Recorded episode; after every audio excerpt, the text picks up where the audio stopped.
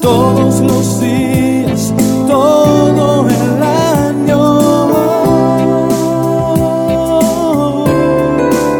GDS, la radio que nos une. GDS, descarga nuestra app. Encontranos como GDS Radio.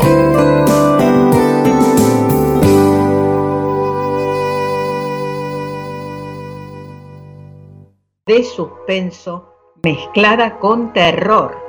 El título, Psicosis. Y la canción es todo lo contrario. Un tema fruto de un gran amor, un vestido y un amor.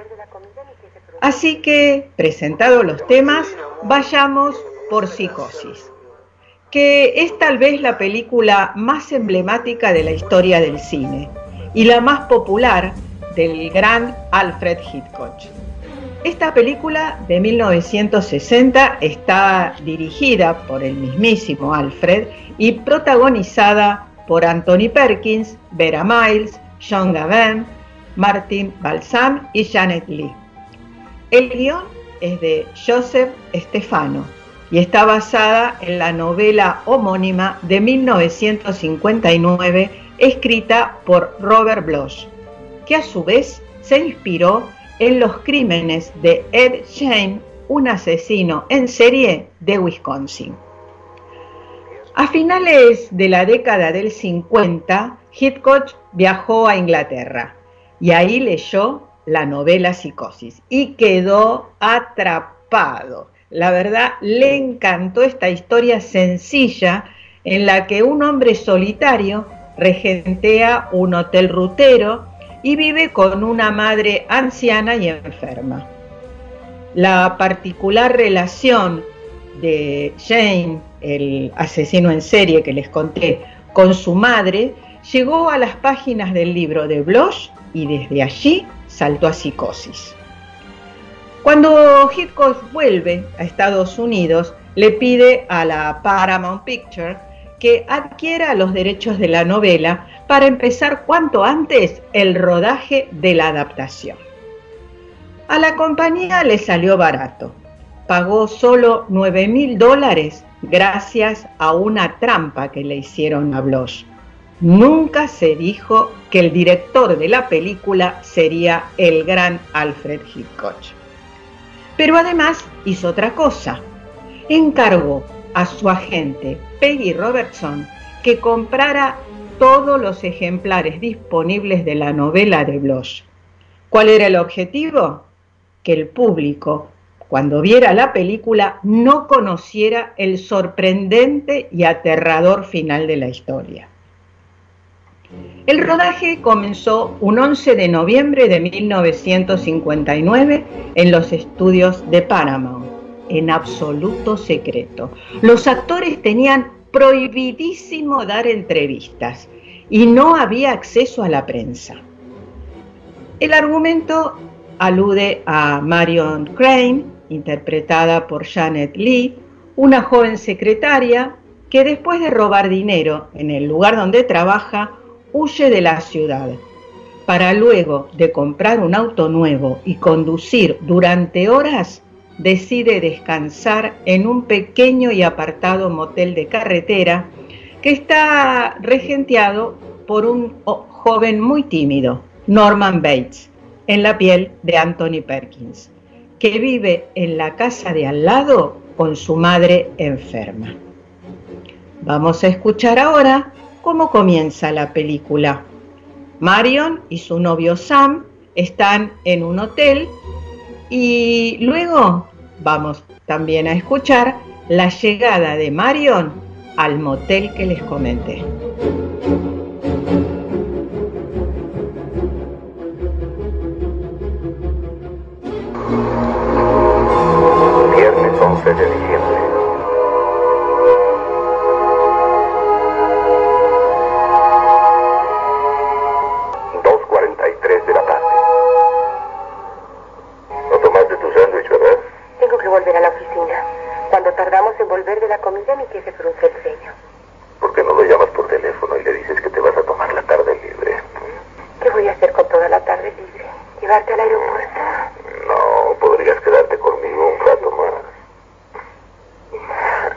Hay que desocupar el cuarto. En esta clase de hoteles no les importa qué hora entres,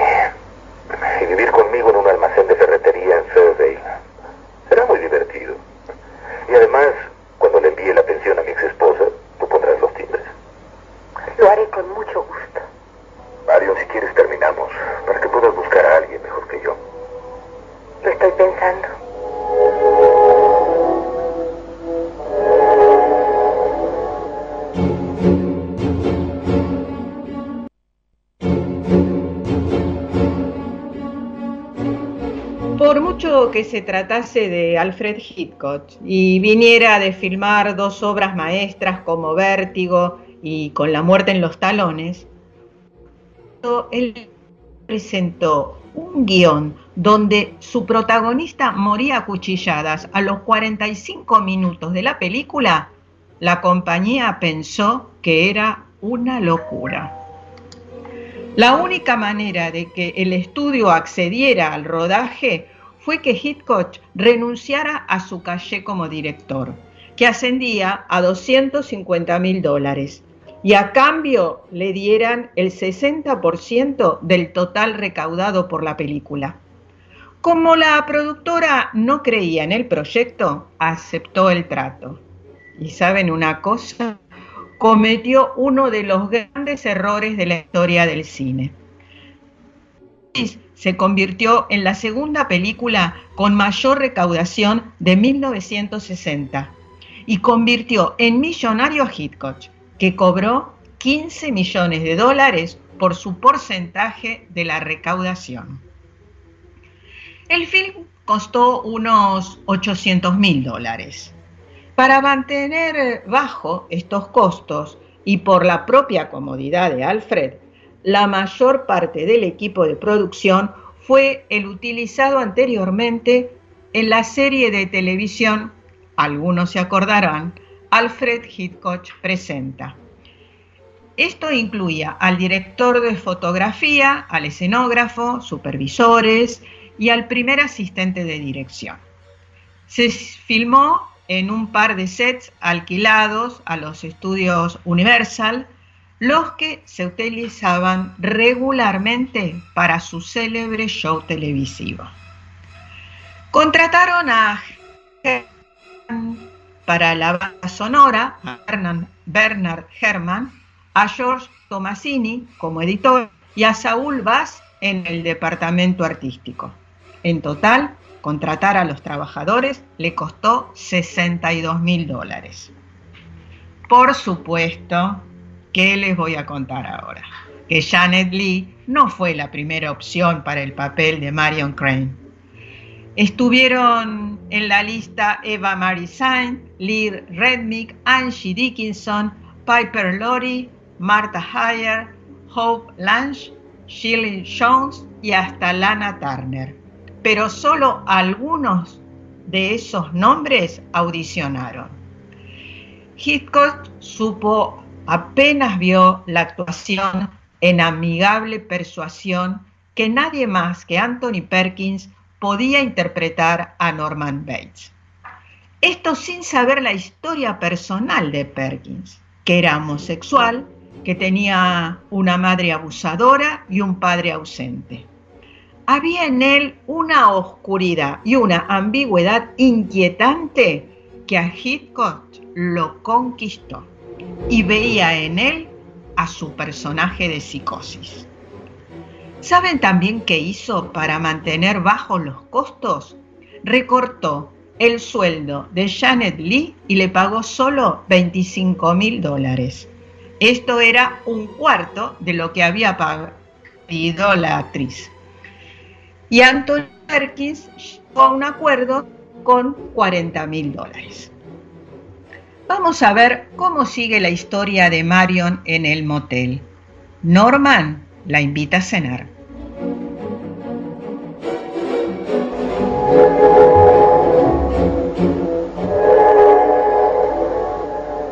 Ya regresó de comer el señor Lower. Fue a comer con el petrolero que va a comprar la propiedad de la calle Harris y por eso ha tardado. ¿Tienes jaquecas? Se me pasará. Las jaquecas y las resoluciones pasan en cuanto empezamos a olvidarlas. ¿Llamó alguien? Tu hermana llamó para avisarte que se va a Tucson de compras y que estará fuera todo el fin de semana y que... Esto está caliente como un horno. Ustedes deberían pedir a su jefe que les ponga aire acondicionado. Hoy tiene dinero para hacerlo. Eh, Marion, ¿quieres preparar las copias del contrato del señor Cassidy? Compro esta casa como regalo de bodas para mi hija. 40 mil dólares al contado. Y eso no, no es comprar la felicidad, es solo ahuyentar la infelicidad. Nunca llevo más de lo que puedo exponerme a perder. Cuéntenos. Lo pondremos en la caja fuerte, Marion. Y el lunes, en la mañana, cuando te sientas bien. No quiero ese dinero aquí este fin de semana. Ponlo en la caja de seguridad del banco. El lunes haremos que nos lo cambie por un cheque. Sí, señor. Las copias, señor Lower. Si no le importa, quisiera pasar del banco a mi casa. Tengo jaqueca. Sí, puede irse a su casa, porque yo y su jefe vamos a salir por allí a tomarnos unas copas, ¿verdad? Sí, ¿te sientes mal? Pasar el fin de semana en cama. Gracias.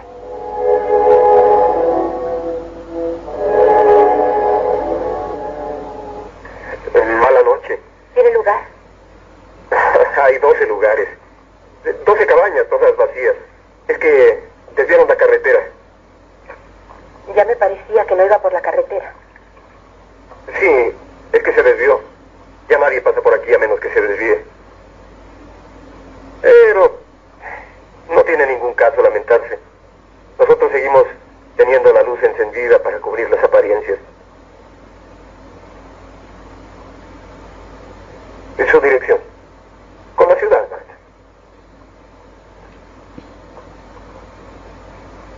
Los Ángeles.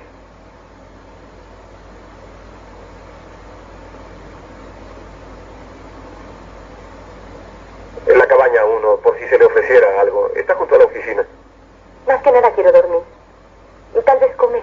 Hay un buen restaurante a 10 millas de aquí, muy cerca de Fairvale. ¿Está tan cerca Fairvale? A 15 millas. Traeré su equipaje.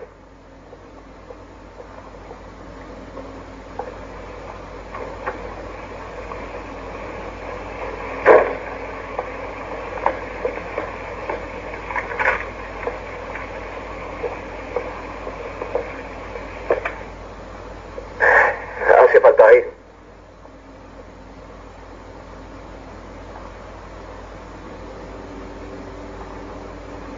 El colchón es suave y hay ganchos en el closet y papelería con el membrete del Motel Bates por si quiere que la envidien sus amigos en Los Ángeles.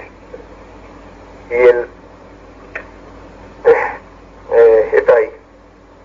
El baño. Sí. Bueno, eh, si se le ofrece algo, golpee la pared. Estaré en la oficina. Gracias, señor Bates. Norman Bates. No pensará ir a ese restaurante en este momento, ¿verdad? No. Entonces hágame un favor. ¿Quiere cenar conmigo? Iba a hacerlo en este momento. No es nada especial, claro. Sándwiches y leche, pero me gustaría mucho que viniera a la casa. No habrá manteles largos, pero la cocina es muy acogedora. Con mucho gusto. Eh, Está bien, entonces cámbiese y quítese los zapatos mojados y volveré cuando esté lista. Gracias. Volveré con mi viejo paraguas.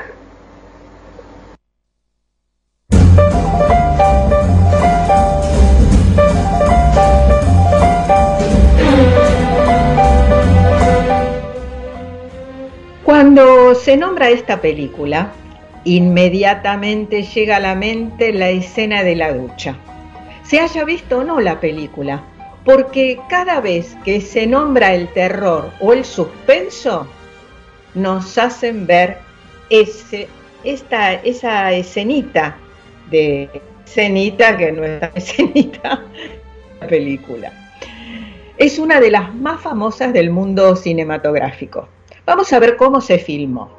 La escena dura tres minutos y se rodó entre el 17 y el 23 de diciembre de 1959, con 77 ángulos de cámara, de los cuales quedaron 50 luego de la edición. La mayoría de las tomas son acercamientos, excepto en los planes que se dirige a la ducha justo antes y después del asesinato. La combinación de tomas cercanas con una duración corta hace que la secuencia resulte más subjetiva de lo que hubiese sido si las imágenes fuesen presentadas solas o en un ángulo más amplio, lo que las convierte en un ejemplo de la técnica que Hitchcock describió como transferir la amenaza desde la pantalla a la mente del público. El director quería esta escena simple y despiadada. Sería solo el sonido del agua, las puñaladas y los gritos, sin música.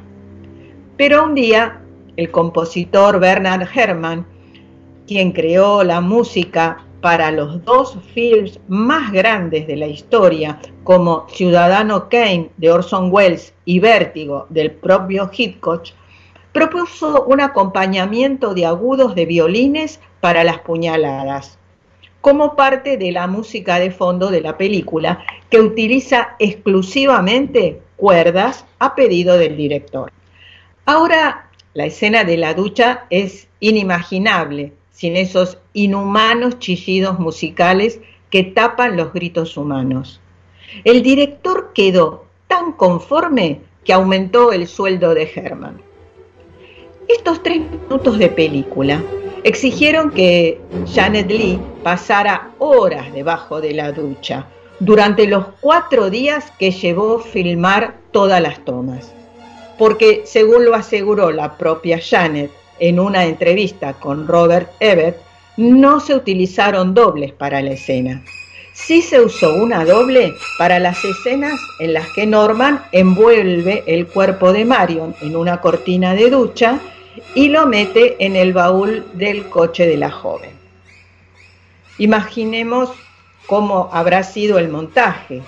Tiene que haber sido de un ritmo frenético, porque la escena desorienta al espectador en los primeros y rápidos cortes y los primeros planos del cuchillo que dan la impresión de que estás viendo cómo apuñalan a la protagonista. Si nos fijamos bien, una de las escenas muestra el estómago perforado de Marion, pero en realidad colocaron sangre en la punta del cuchillo y la separaron del cuerpo, antes de revertir la toma para que apareciera que el cuchillo la estaba atravesando. Así que si la ven, presten mucha atención a este momento porque es sumamente curioso cómo nuestro ojo lo ve clavarse. La aparente desnudez que se muestra en la escena fue otro problema. En aquel momento todavía existía el código Hayes, que era un código de censura. Solo el hecho de salir en ropa interior en la primera escena de la película casi enloquecer a la Paramount. Por mucho que la gente crea que vio algo, no vio nada, porque no se podía enseñar nada en ese momento. También se dijo que Hitchcock utilizó agua helada para el grito de Late, pero ella lo negó rotundamente diciendo que tenía agua caliente. La escena del ojo de Marion después de muerta, en el que la cámara toma un primerísimo primer plano, y luego empieza a alejarse y que dura unos cuantos segundos, fue muy difícil, ya que la ducha seguía funcionando y las salpicaduras del agua la hacían parpadear a Janet. La dilatación adecuada requería lentes de contacto, pero para adaptarse la actriz necesitaba seis semanas, así que se descartó porque para Hitchcock eso era demasiado tiempo. ¿Saben una cosa? Anthony Perkins no estuvo presente durante el rodaje de la escena porque estaba en Nueva York preparando una obra de teatro. La silueta detrás de la cortina no es la del actor, es un doble. Además, el director utilizó solomillos y una variedad de melón para imitar el sonido del apuñalamiento de un cuerpo humano. O sea, los ruidos que vamos a escuchar cuando clava el cuchillo son de solomillo y de melón. Con todos estos datos, ¿qué tenemos que hacer? Oír la escena y ver cómo reacciona el entorno de Marion tras su desaparición.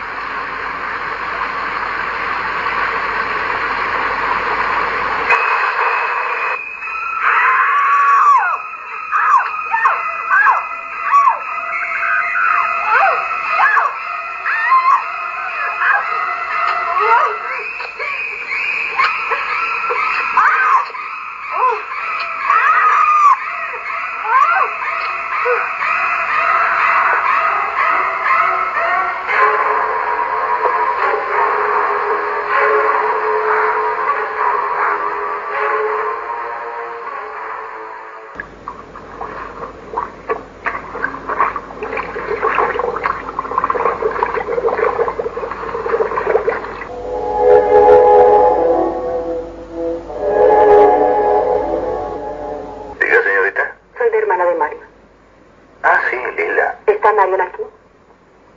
Por supuesto que no. ¿Pasa algo malo? Salió de su casa el viernes. Yo fui a Tucson el fin de semana y no he vuelto a saber de ella. Ni siquiera ha telefoneado. Mire, si están los dos de acuerdo, no es cosa mía y sé que no me importa, pero quiero hablar con Marion y que sea ella la que me diga que no me importa. Ahora, dígame, ¿qué es en lo que su hermana y yo estamos de acuerdo? Siento que me voy llorar. ¿Marion está en peligro? ¿Qué sucede? no hablamos los tres de Mario? ¿Quién es usted? Me apellido Arbogast, amigo. Investigador privado. ¿Dónde está su hermana?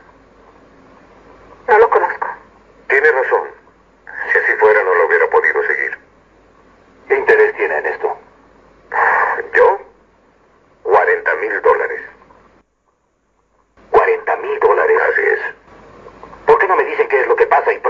tiene un límite. Cálmese, amigo, cálmese. ¿Eh? Es solo que su amiga se robó 40 mil dólares. ¿Pero de qué está hablando? ¿Qué es lo que pasa? Su jefe la envió a depositarlos al banco el viernes. Y no lo hizo. Nadie la ha vuelto a ver. Alguien tiene que haberla visto. No pasa desapercibida una chica con tanto dinero. No quieren acusarla, solo quieren recuperar el dinero. Sam, si está aquí. No está aquí. Ya le dije que no está aquí. Dígame, señorita Frank, ¿Usted vino aquí por un presentimiento nada más? Ni por eso, solo con la esperanza. Tal vez se lo crea si tiene alguna prueba. Si me cree o no, no me importa. Todo lo que yo quiero es ver a Marion antes de que se hunda más. Ya fue a los hospitales de Phoenix. Tal vez sufrió un accidente o la asaltaron. No, la vieron salir de la ciudad en su auto. Su propio jefe la vio.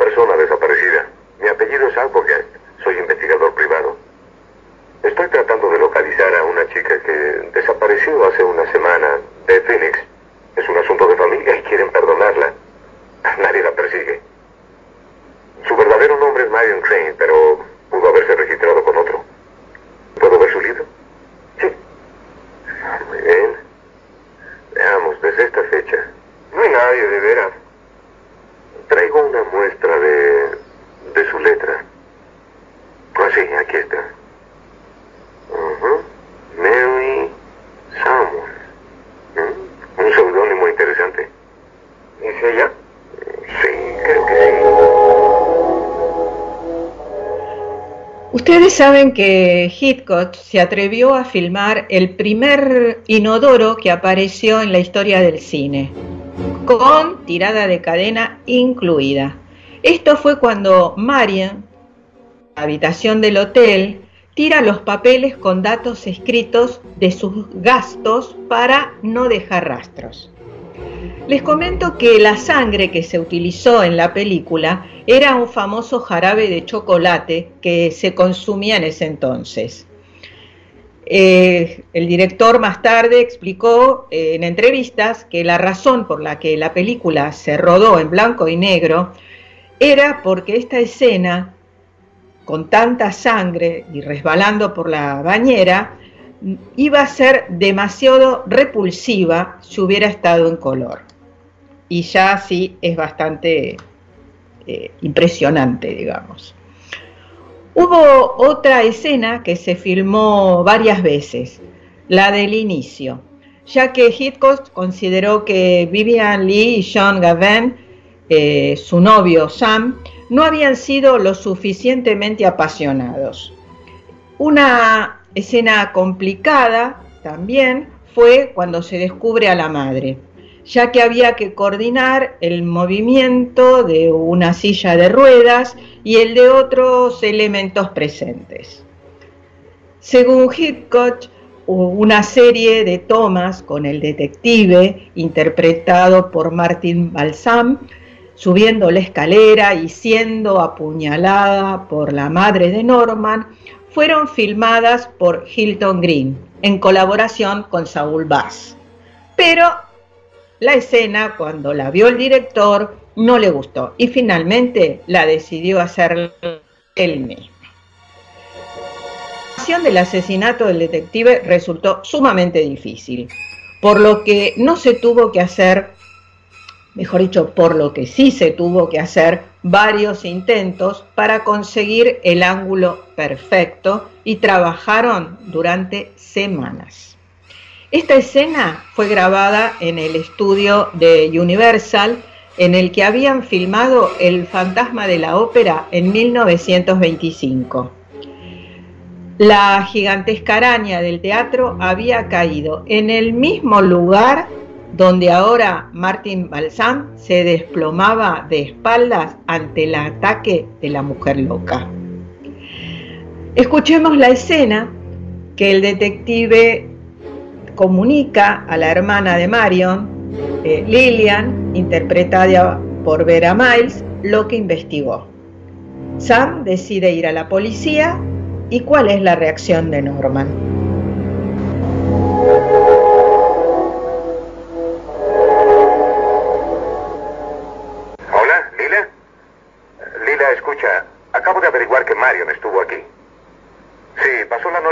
sábado en el Motel Bates. Está aquí en la antigua carretera.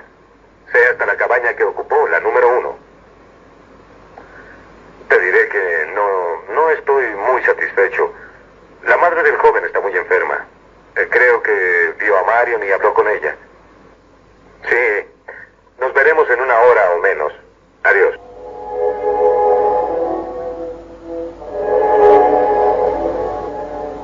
Sam, dijo que en una hora o antes.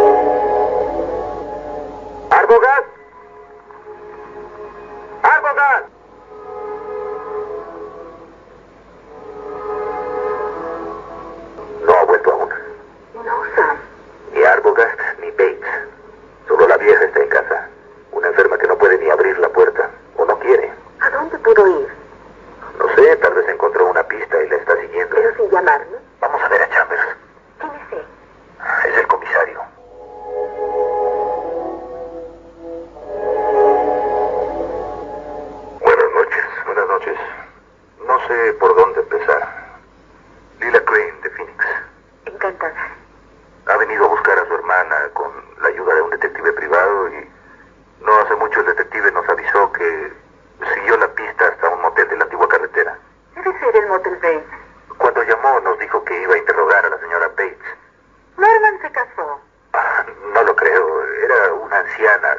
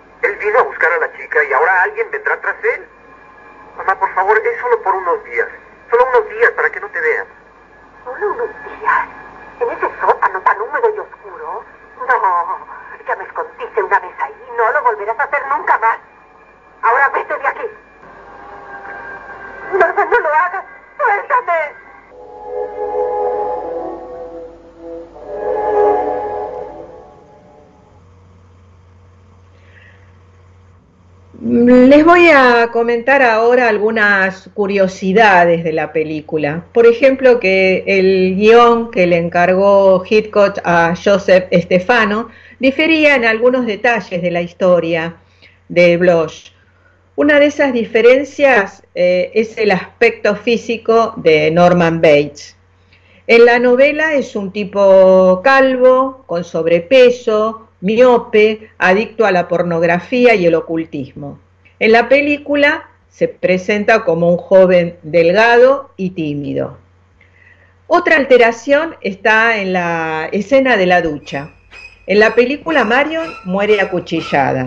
En la novela se sugiere que muere decapitada.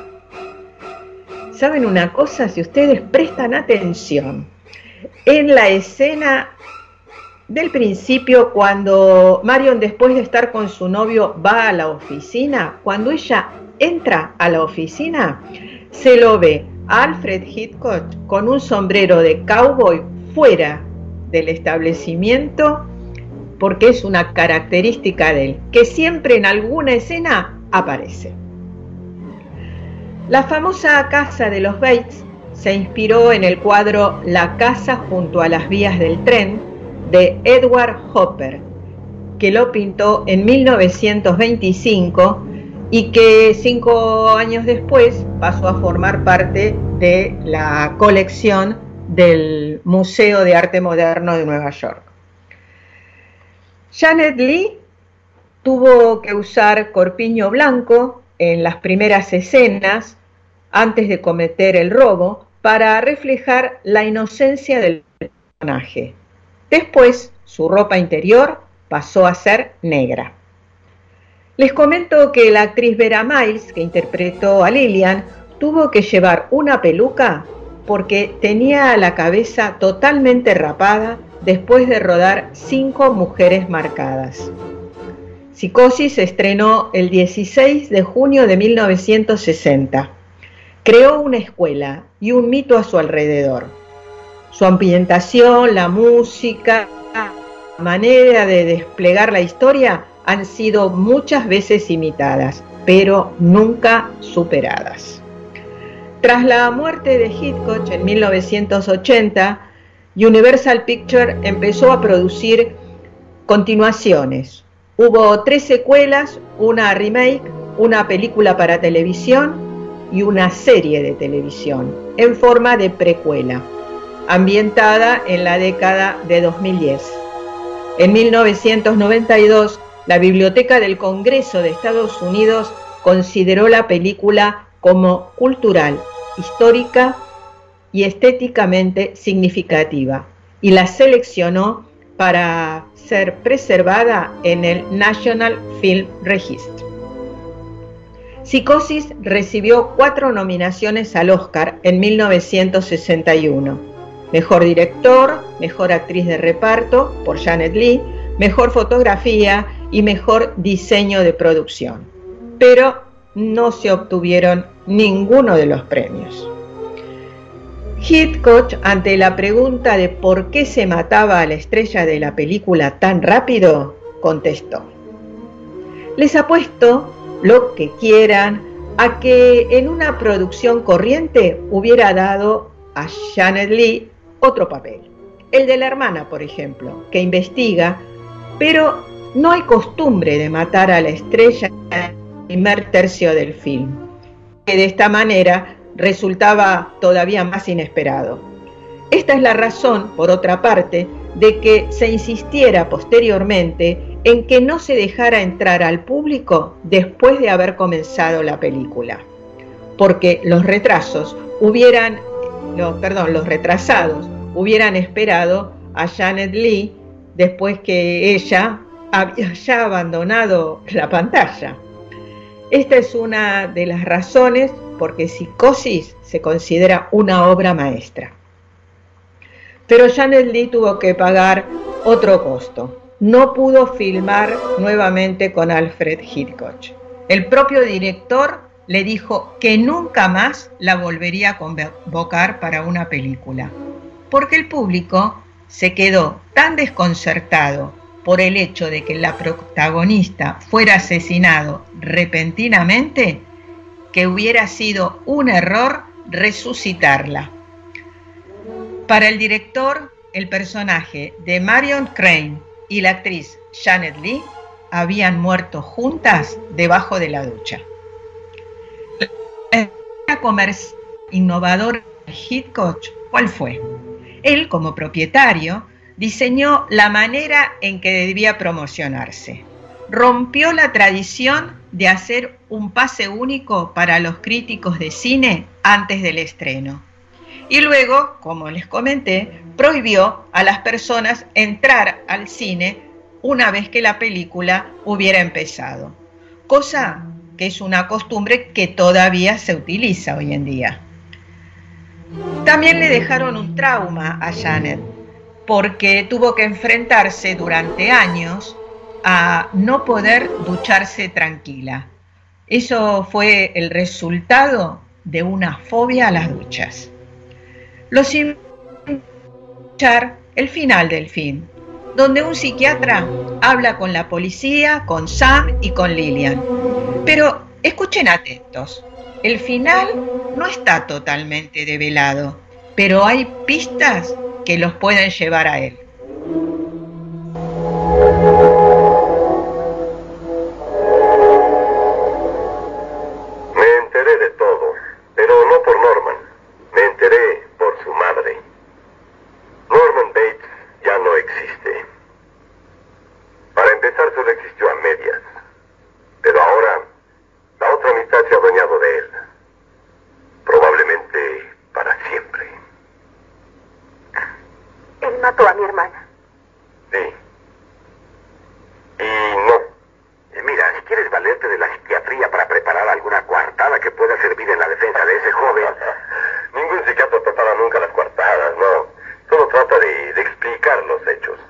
mi hermana está...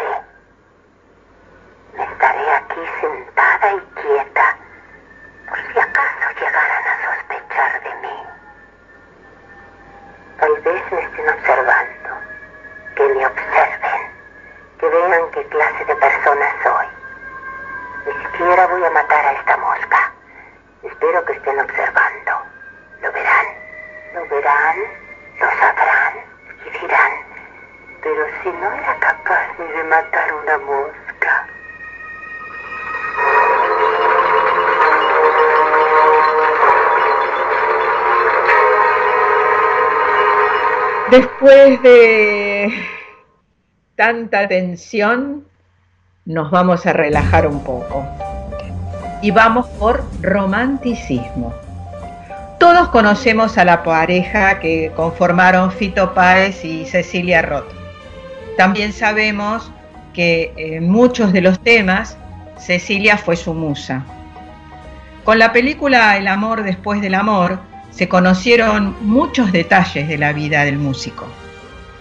Respecto al tema de hoy, un vestido y un amor, un par de veces hubo polémicas sobre la historia detrás del tema, con la que Fito Páez le declaró su amor a la actriz.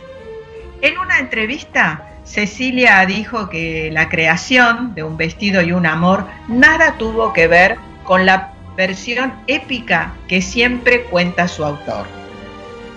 Nos dice, ese es el cuento de él, y yo lo respeto muchísimo, pero no fue así.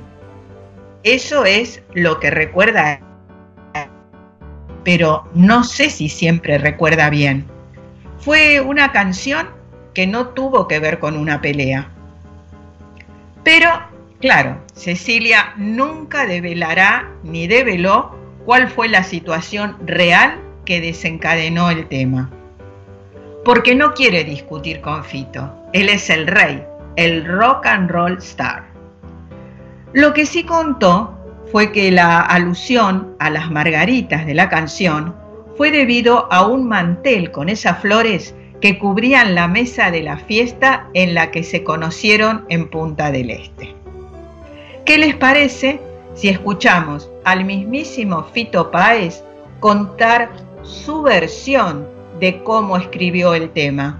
Y luego disfrutamos de un vestido y un amor.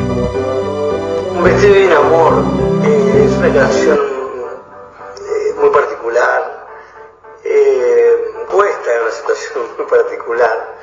Y estábamos con Cecilia, yo recién llegado a un departamento que ella tenía en el Jardín Botánico, y yo llegué de largo, de noche, había ido a tocar con Charlie, y ella me recibió, yo no estaba en, mi mejor momento, éramos nuestros primeros días, juntos.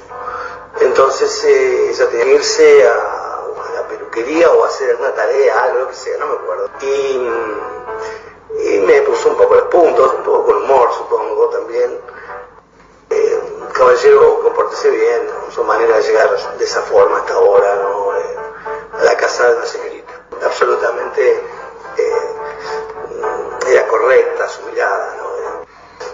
yo no estaba en condiciones, digamos, para poder afrontar esa crítica muy veraz, por cierto. Eh, entonces, eh, con mis petates, que eran poquitos, un lápiz, un papel eh, que encontré por allí, creo, y un pianito que me había regalado Charlie. mientras Ceci se arreglaba, pues Cecilia era muy coqueta, es coqueta, eh, se peinó, seguro se cambió de ropa varias veces y hace tiempo en ese lapso compuso un vestido bien amor. Y antes que se vaya se lo canté y, y después vivimos juntos muchos años y estuvimos a Martín. Y es una canción que quiero mucho por infinidad de motivos.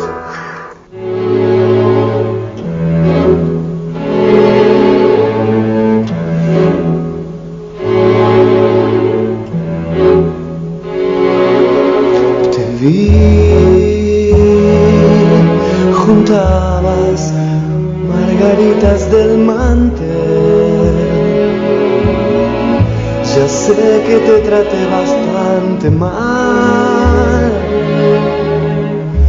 No sé si eras un ángel o un rubí. O simplemente te vi.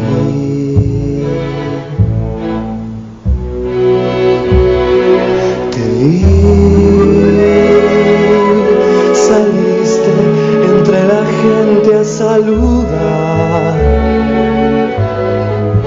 Los astros se rieron otra vez. De mandala se quebró.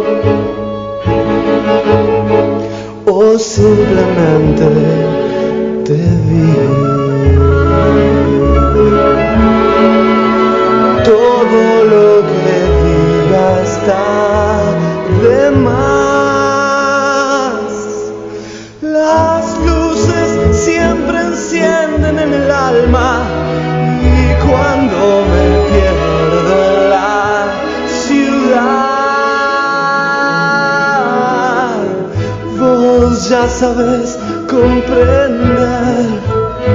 Mm, es solo un rato, no más. Tendría que llorar o salir a matar.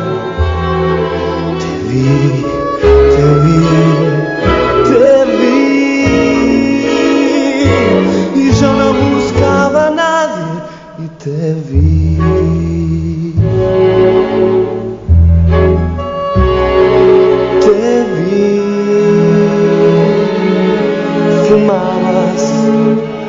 unos chinos en Madrid. Hay cosas que te ayudan a vivir.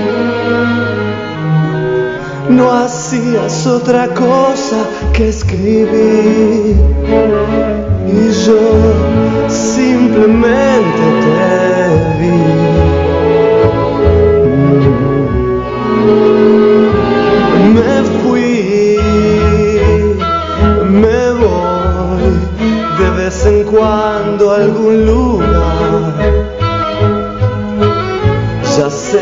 te hace gracia este país. Tenías un vestido y un amor. Y yo Gracias por los mensajes oyentes y muchas gracias por el cariño, que siempre es muy reconfortante recibir. Así terminamos nuestro programa número 10 de Backstage. Los esperamos el próximo viernes a las 21 acá en GDS Radio. Prepárense para disfrutar el Día de la Niñez, porque siempre llevamos ese niño o esa niña en nuestro corazón. Hasta entonces nos pueden escuchar cuando quieran por la aplicación de GDS Radio, entrando en podcast, por Spotify como GDS Radio o por gdstv.com.ar y también en nuestro Instagram arroba backstage 2023. Gracias a los oyentes, gracias Guillermo y hasta el próximo viernes a las 21. Los esperamos. 21. Noche en compañía. Noche para compartir. GDS, siempre en movimiento.